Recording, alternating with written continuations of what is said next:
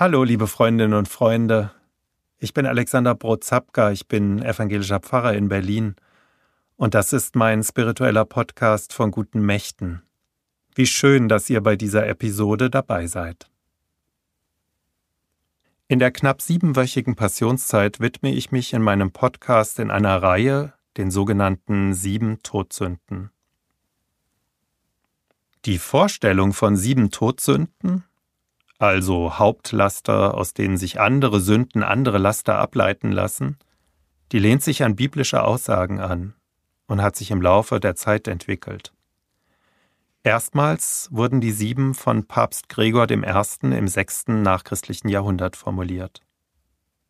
Im Mittelalter diente die Vorstellung von sieben Todsünden als moralisches Regelwerk, und sie wurden damit als Wegweiser betrachtet, damit ein Mensch bestimmte Hemmschwellen nicht übertreten hat.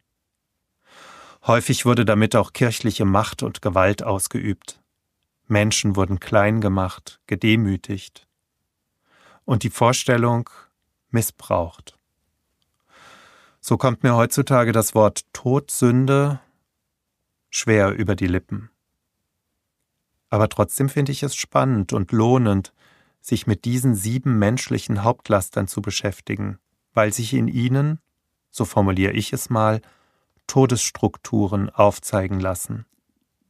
Wege, die nicht ins Leben, sondern in den Tod führen, in das Beziehungsende. Ich finde, damit sagen Sie auch viel Bedenkenswertes über alle Zeiten hinweg, auch über unsere heutige Zeit aus.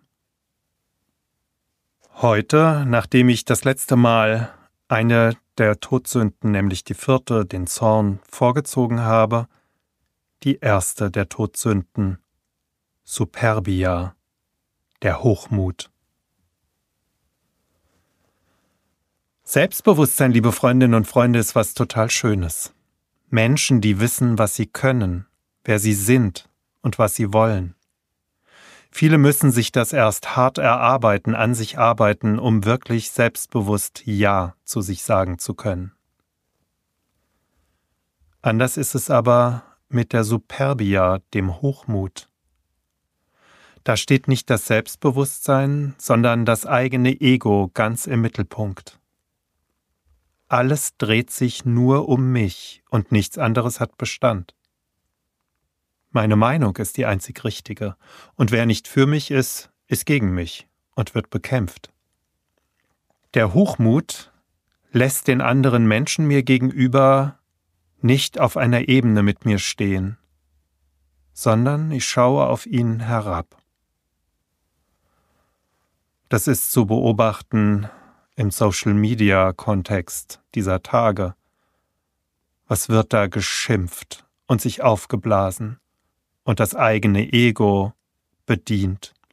Die Superbia, die feiert ein Fest, ein Freudenfest in den Social Medias. All das führt zum Hass auf alles, was mir nicht folgt. Hate Speech ist in den sozialen Medien gang und gäbe. Die Anonymität im Netz schützt ja auch davor.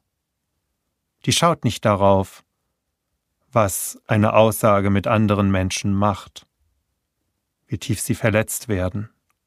Und oftmals ist es ein Ping-Pong-Spiel. Ein Wort gibt das andere, am Ende steht blanker Hass, der in Gewalt umschlagen kann. Der Hochmut gebiert die Empathielosigkeit. Andere beschimpfen.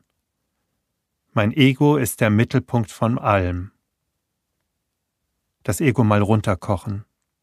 Das wäre wichtig. Denn ich bin doch genauso bedürftig wie der Mensch mir gegenüber auch. Ich brauche Zuwendung, ein freundliches Wort, ein Lächeln, einen Kontakt auf Augenhöhe.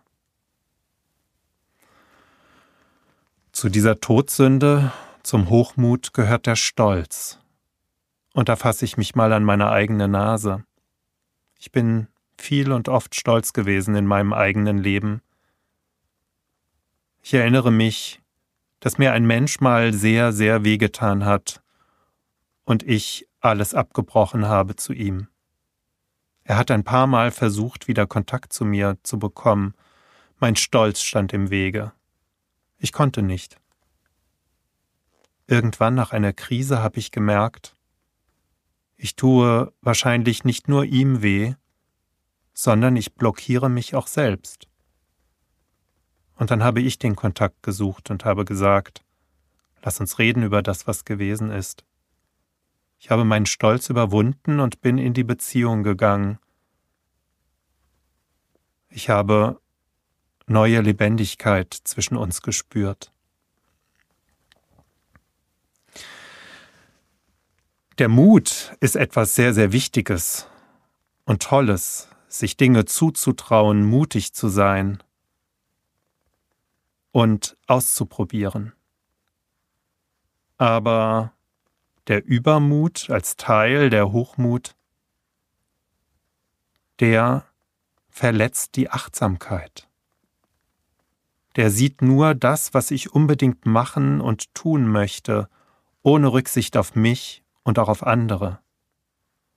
Wenn hier in Berlin immer wieder junge Männer durch die Stadt rasen und sich ein Wettrennen liefern, ohne darauf zu achten, ob andere dabei zu Schaden kommen, weil sie in ihrem Übermut nur den eigenen Kick im Kopf und wo auch immer haben, dann ist das ein Beispiel dafür, wie der Übermut zerstören und töten kann andere und mich selbst. Und als dritte Tochter des Hochmuts die Eitelkeit. Ich bin so schön, so toll und so unvergleichlich, dass ich andere herabwürdigen muss, dass ich die Schönheit anderer gar nicht dulden kann, sondern alles als hässlich erklären muss.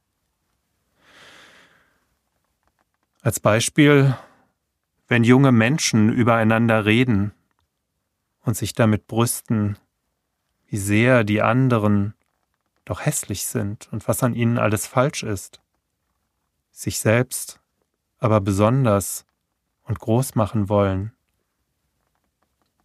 dann ist auch das ein Problem, was sich in unseren Tagen, in den Zeiten von Social Media, verdichtet hat. Unsere westliche Lebenshaltung ist überheblich. Die ganze Welt dreht sich nur noch um uns und unser System des Kapitalismus. Alles ist ihm unterzuordnen. Die Pandemie, die schafft erste Kratzer in den Übermut. Ich kann plötzlich nicht mehr all das machen, was doch so selbstverständlich gewesen ist hinfliegen, wohin ich will und mich frei bewegen. Ich muss achtsam sein, auf andere und auf mich selbst achten. Ich will schützen und nicht zerstören. Vielleicht ist die Zeit der Pandemie nur ein Vorbote dafür, dass unser Hochmut, von dem ich tief glaube, dass er in uns allen stark angelegt ist in dieser Zeit, an seine Grenzen gestoßen ist. Wir vielleicht wieder auf den Boden kommen. Und ich glaube zutiefst daran, dass es dafür einen spirituellen Weg braucht, um den Hochmut zu überwinden, den Stolz, den Übermut, die Eitelkeit. Einen spirituellen Weg, der Werte wie Achtsamkeit, Augenhöhe, Zugewandtheit, Herzlichkeit in den Mittelpunkt stellt und damit die Todsünde des Hochmuts hinter sich lässt. Tschüss und macht's gut und bleibt behütet. Euer Alexander Brotzapka.